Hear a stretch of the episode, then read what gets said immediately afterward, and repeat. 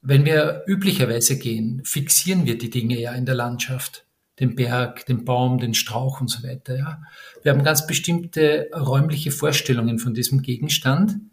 Wenn wir aber unser Ich beim Gehen so weit zurücknehmen können, dass diese Dinge von sich aus in Bewegung geraten, ja, dann äh, können sie sich auf ganz neue Weise zeigen.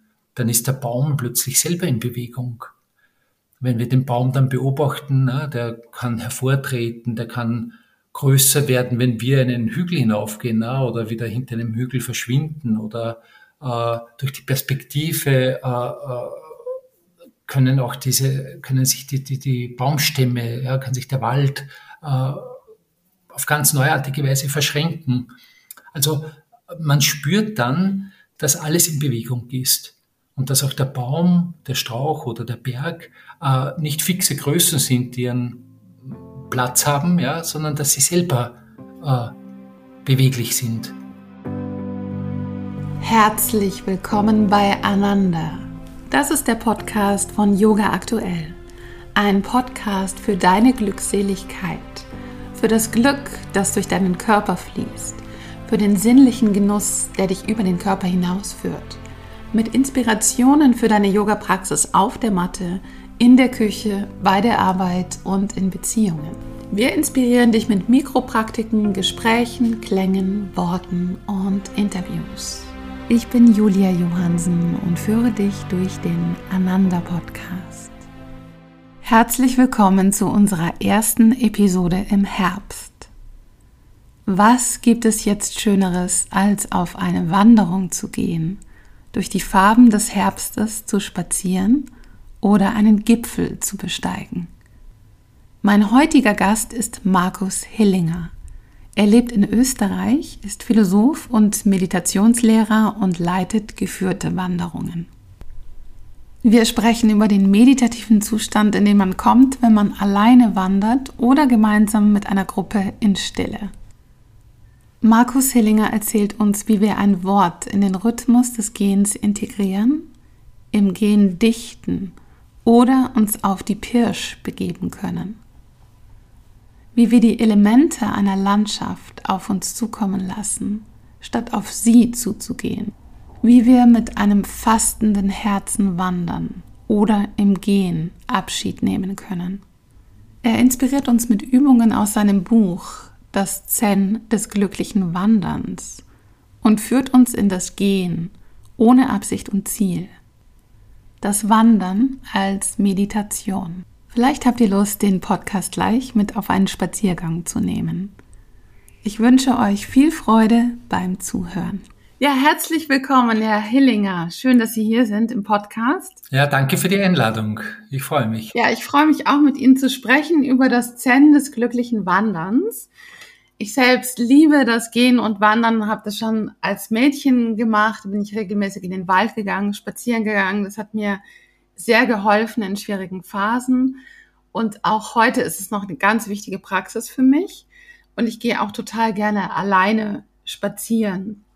Und ja, wie ist es bei Ihnen? Wie hat das Gehen für Sie begonnen und wie haben Sie das Glück des Wanderns für sich entdeckt? Ja, ähm, nun, äh, nicht unähnlich zu Ihnen. Also das Gehen ist irgendwie von Anfang an äh, für mich bedeutsam gewesen. Es hat sich intensiviert im Laufe der Jahre.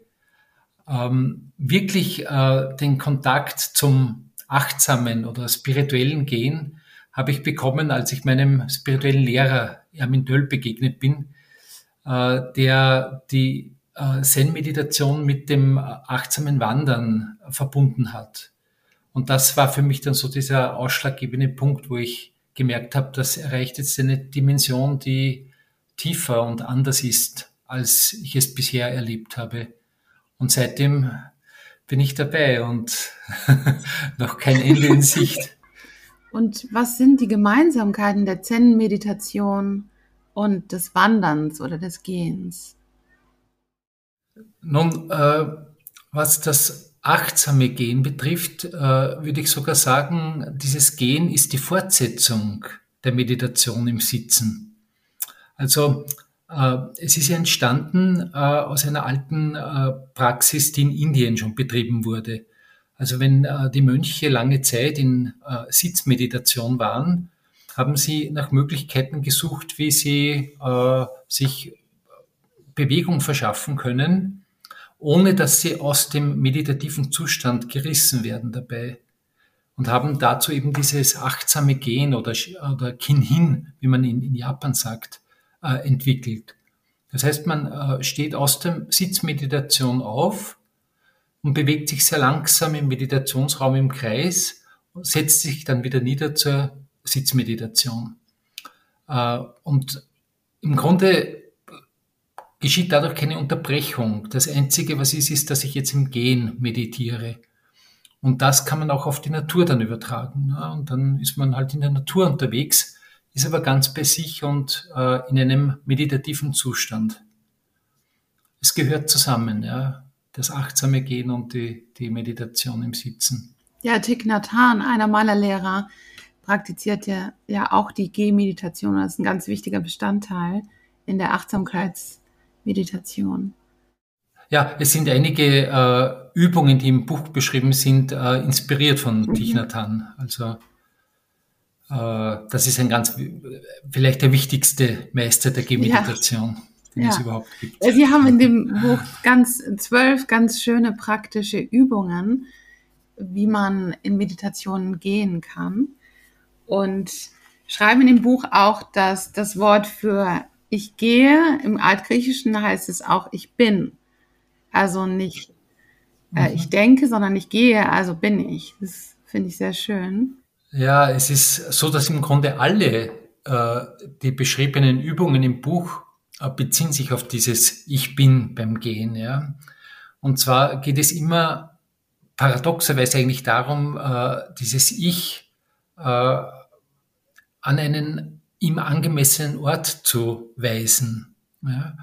Also das Gehen gelingt dann am besten, das achtsame Gehen, äh, wenn das Ich möglichst wenig mitgeht. Ja. Also wenn man sich vom Ich sozusagen freigeht und das ist ja eine Erfahrung, die Menschen machen, äh, wenn sie Pilgerwege gehen, wenn sie lange Zeit unterwegs sind, dass dieses Ego immer kleiner und kleiner wird und es äh, sehr äh, tiefe Erfahrungen ermöglicht, bei sich zu sein und gleichzeitig von sich frei gegangen zu sein. Und dann heißt es nicht mehr ich gehe, ne, sondern es geht. Ja. Um das geht es ja eigentlich. Ja.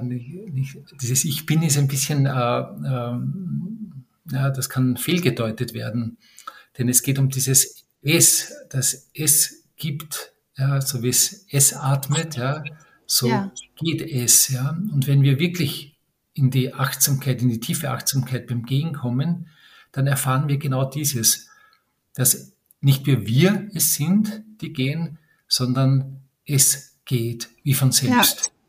Ja. Und das ist dann äh, eine, eine ganz äh, tiefe meditative Erfahrung, die durchaus äh, ja, mit einer Art Erleuchtungserfahrung verglichen werden kann. Ja, mit einem Einswerden, also das Einswerden mit der Natur oder den Elementen. So, ja, gewiss. Dieser, ja. Ja.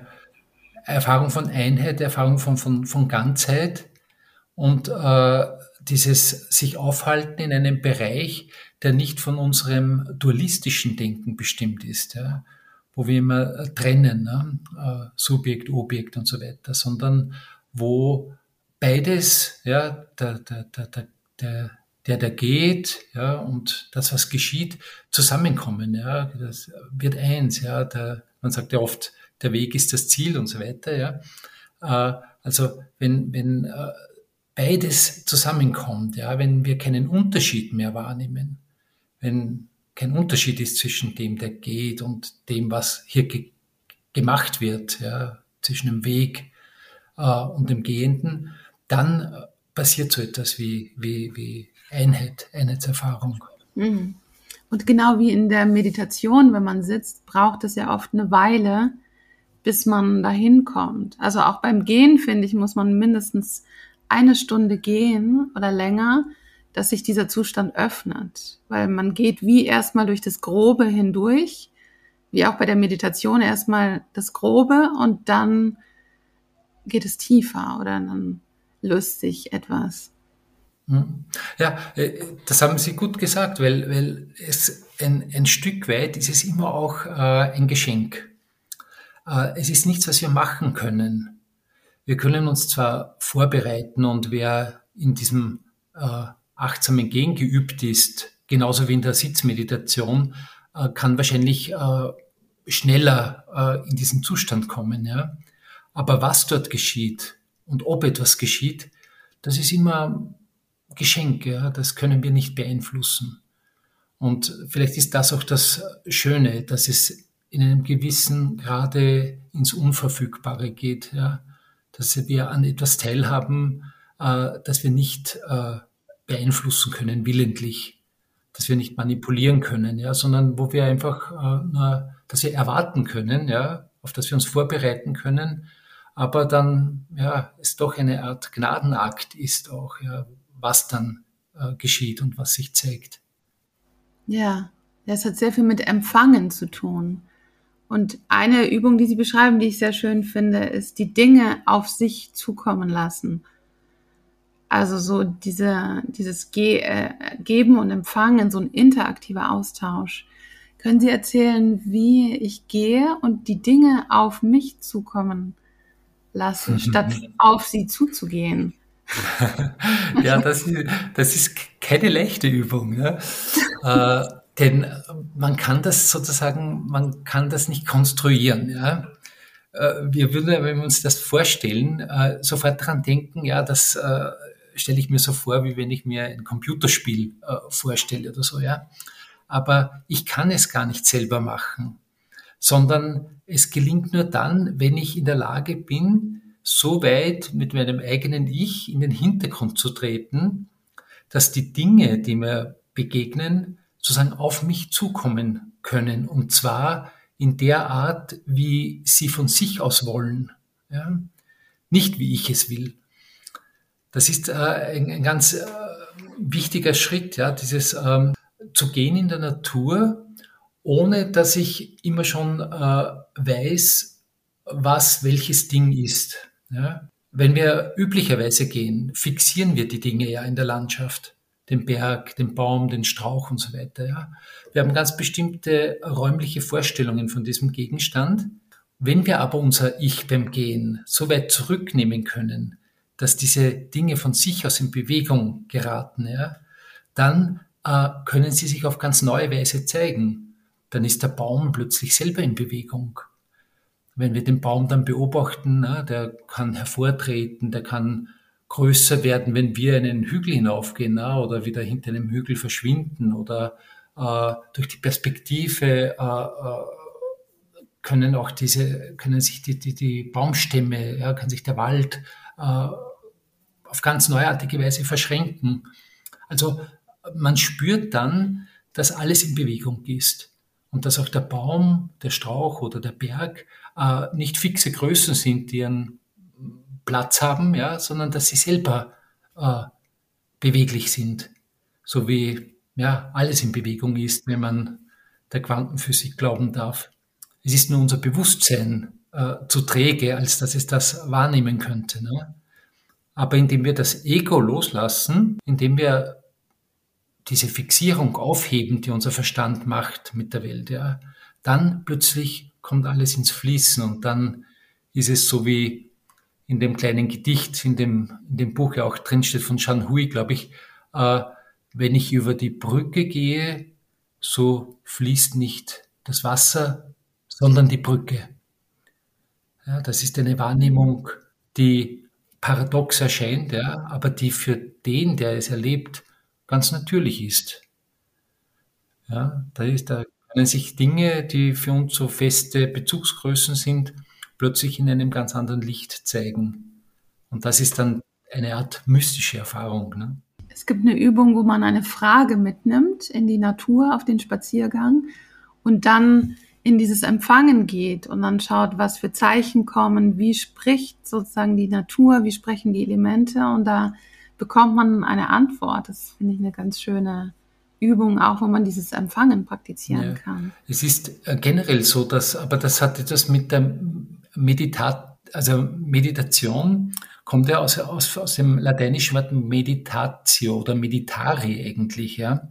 Und meditare heißt äh, zur Mitte hin gezogen werden. Das ist eine Passivform.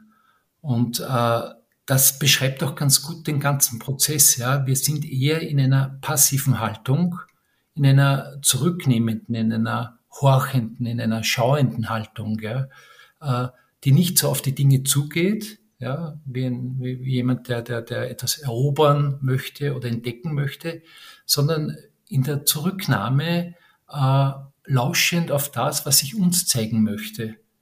Das ist äh, ein, ein, ein anderer Vorgang. Ja?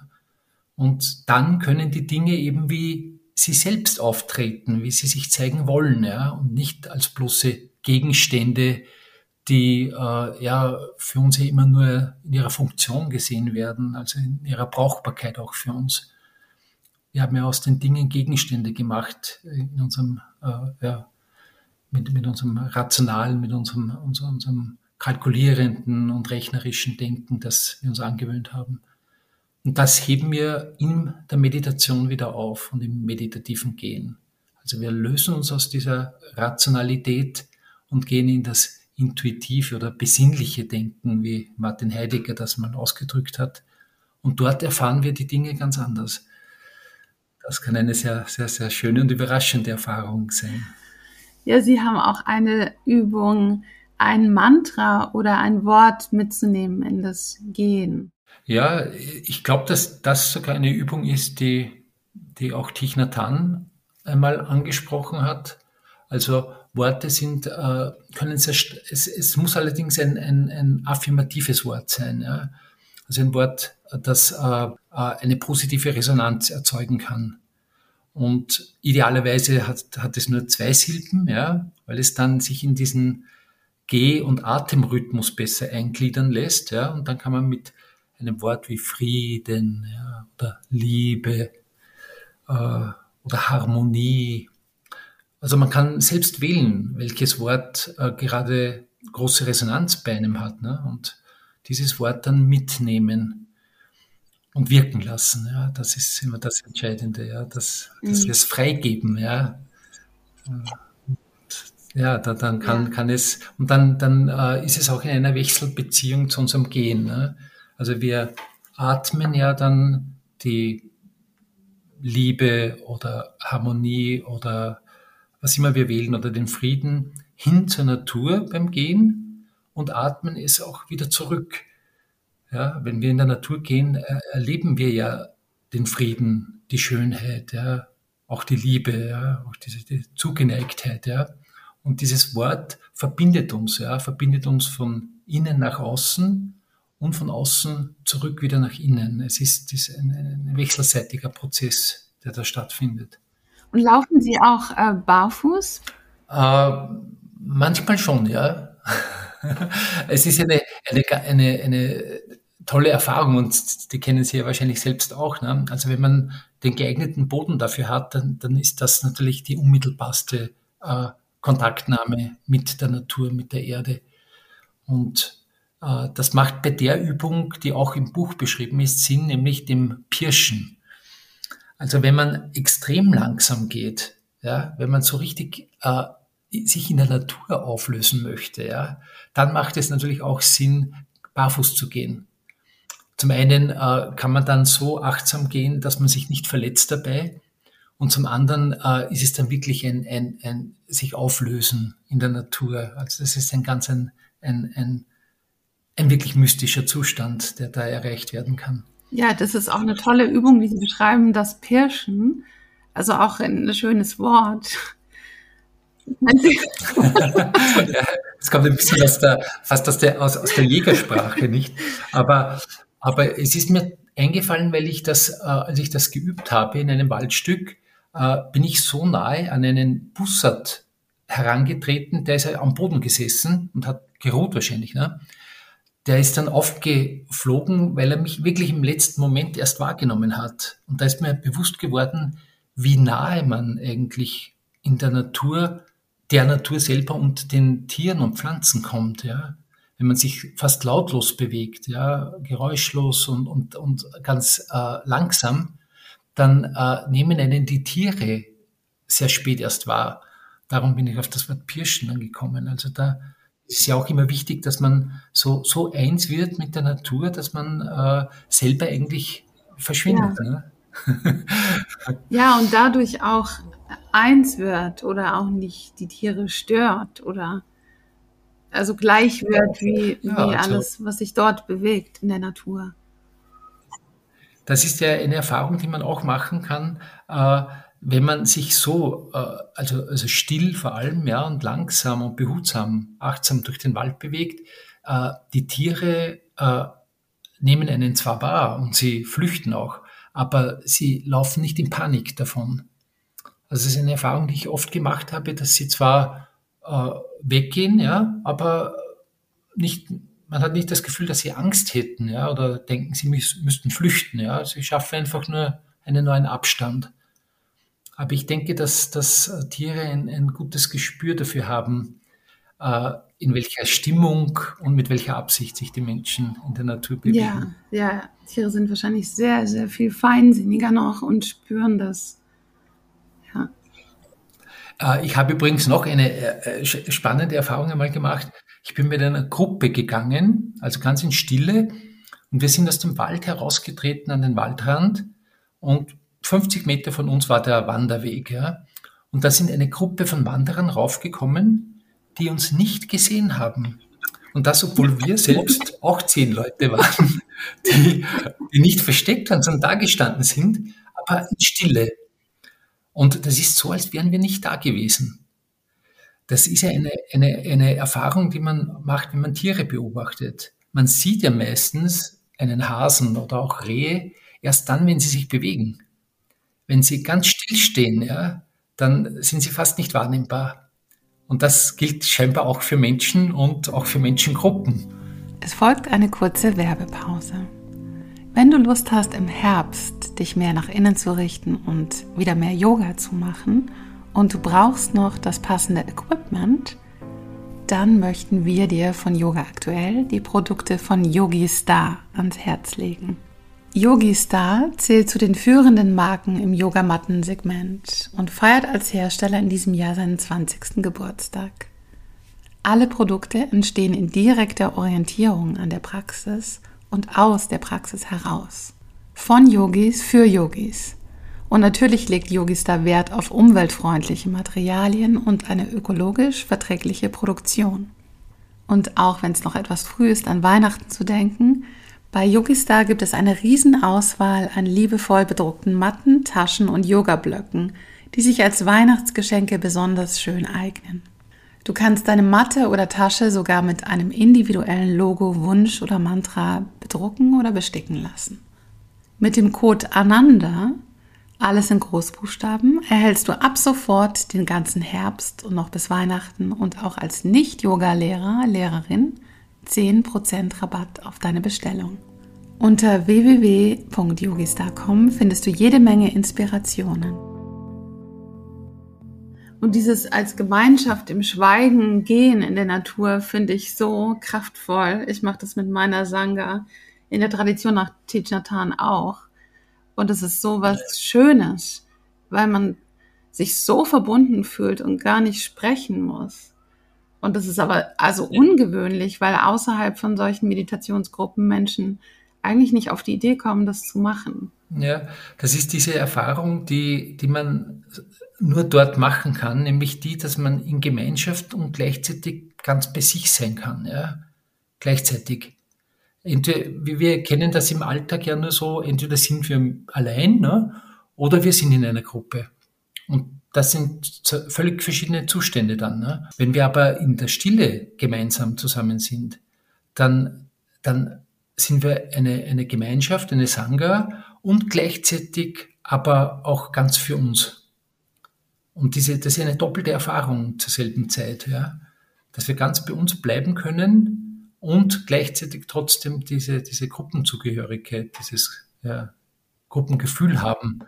Und man macht ja eine Erfahrung, wenn man im Wald als Gruppe geht, äh, die Stille wird ja noch größer, wenn man in der Gruppe still ist. Also, äh, also wenn zehn Menschen hintereinander gehen in Achtsamkeit, ja, dann wird die Stille, ist es wie wenn die Stille zunehmen würde. Eine seltsame Erfahrung. Das Gehen ist ja auch heilsam in, in Momenten von Trauer oder Abschied oder Trennung. Das schreiben Sie, ist die letzte Übung in Ihrem Buch. Sie nennen das, äh, wie man mit fastendem Herzen gehen kann. ja, ja. ja, das ist, das ist ein Ausdruck, man muss allerdings wissen, woher das kommt. Das äh, ist von dem Dichter Basho, einem japanischen Dichter aus dem 18. Jahrhundert. Äh, der hat einmal das, äh, das so genannt, das, das Gehen mit, mit, mit fastendem Herzen. Und er beschreibt das auch so. Also man geht los, so als würde man nicht mehr zurückkommen. Ja, also äh, man lässt alles hinter sich, denn äh, wir wissen ja tatsächlich nicht, äh, was uns widerfährt, wenn wir gehen.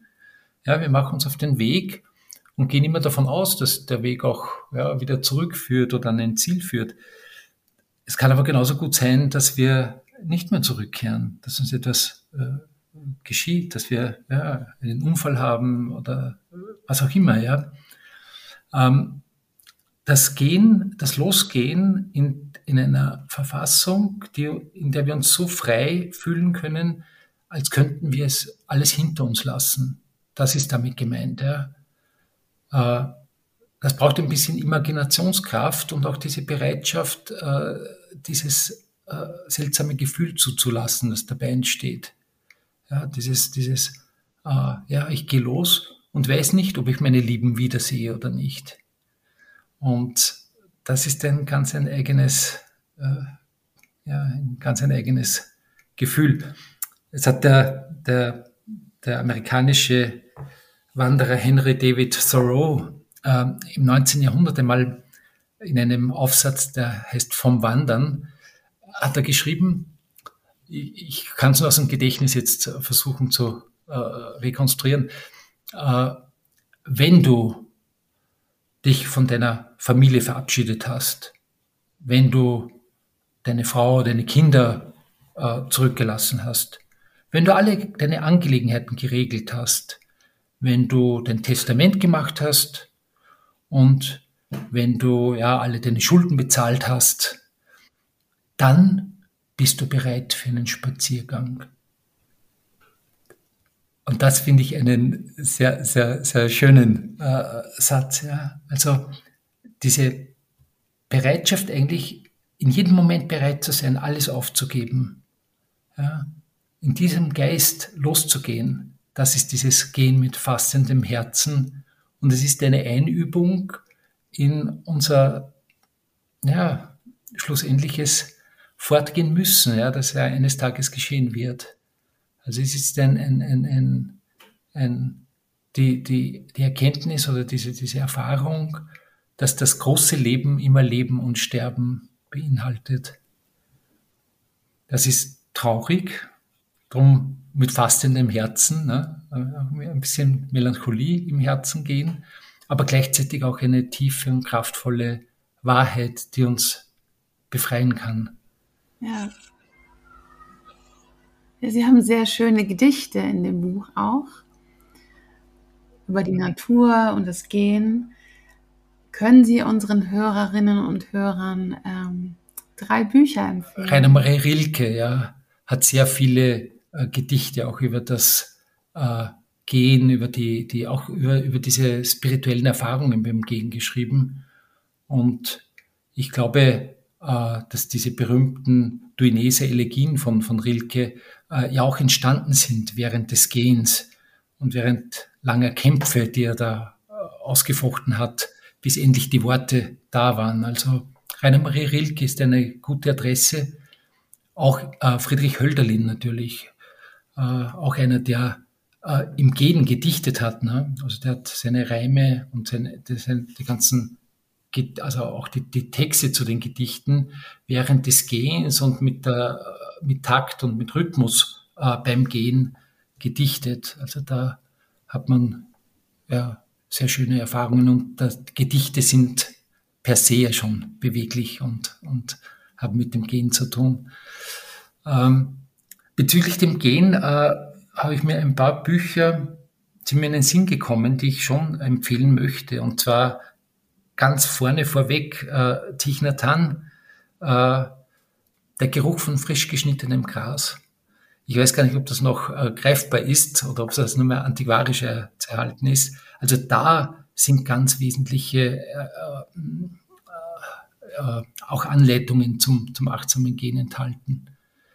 Äh, Henry David Thoreau habe ich schon erwähnt, also vom Wandern, dieser Essay. Und Ulrich Grober vom Wandern. Also der hat auch vor schon zehn Jahren oder länger ein sehr schönes Buch über das Wandern geschrieben. Das sind so Texte, die nicht allzu lang und kompliziert sind und die man wirklich empfehlen kann.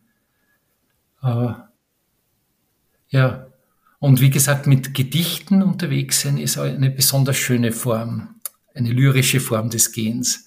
Also ich, was ich sehr empfehlen kann, ist, äh, wenn man ein Gedicht findet, das einem gefällt, ja, es mit auf einen Spaziergang nehmen und beim Gehen auch äh, allmählich auswendig lernen und es sich dann, dann, dann aufsagen. Ja. Also das hat schon eine, kann eine sehr, sehr, sehr große Hilfe und, und, und sein und, und hat sehr viel Tiefgang. Ja, oder selber dichten beim Gehen. Das passt sehr gut zusammen, ja, das, das in Bewegung ja, zu machen. Ja, ja, genau. Also wenn, wenn, wenn es sich zeigen will, hier gilt genau. was Sie zuerst gesagt haben, ne? Äh, wir können es nicht erzwingen, aber wir können uns bereit sein dafür. Ja, und wenn die Worte kommen, wenn das Gedicht kommen will, dann, dann können wir es wie ein Geschenk annehmen. Ne? Ja, ja.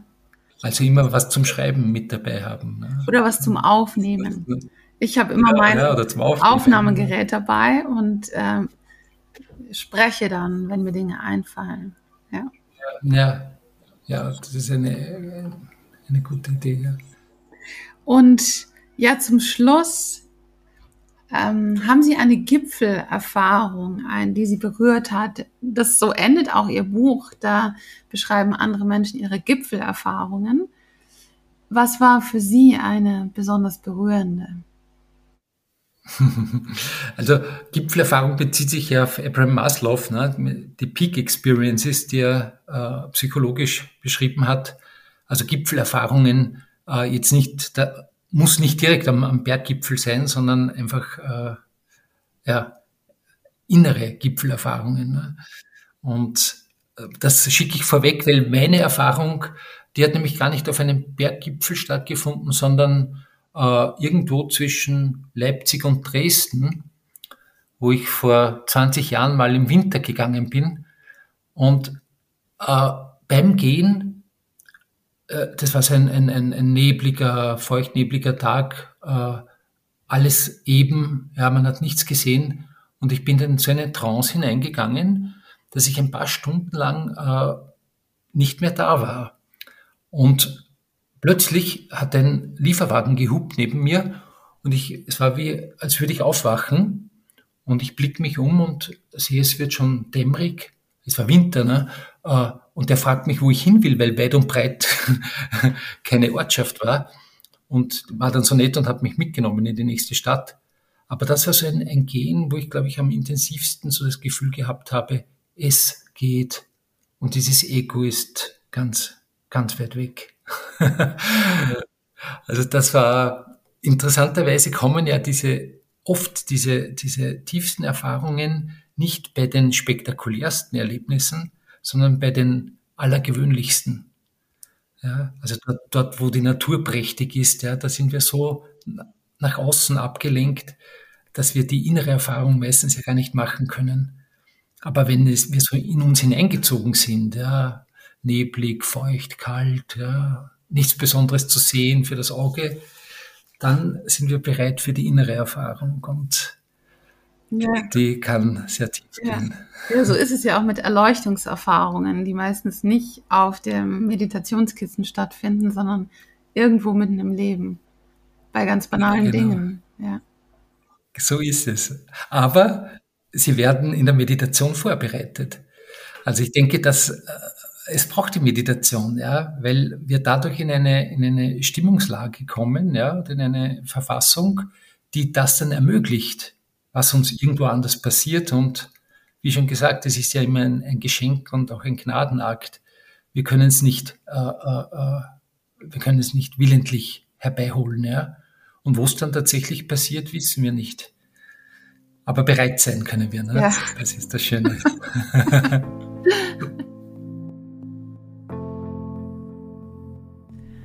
Wenn euch diese Episode gefallen hat, dann könnt ihr sie gerne weiterempfehlen und wir freuen uns auch sehr über eure Unterstützung mit einem Abo. Alle Informationen dazu findet ihr unter www.yoga-aktuell.de. Wir hören uns wieder in zwei Wochen am Freitag und ich grüße euch von Herzen, Julia und die Redaktion von Yoga Aktuell.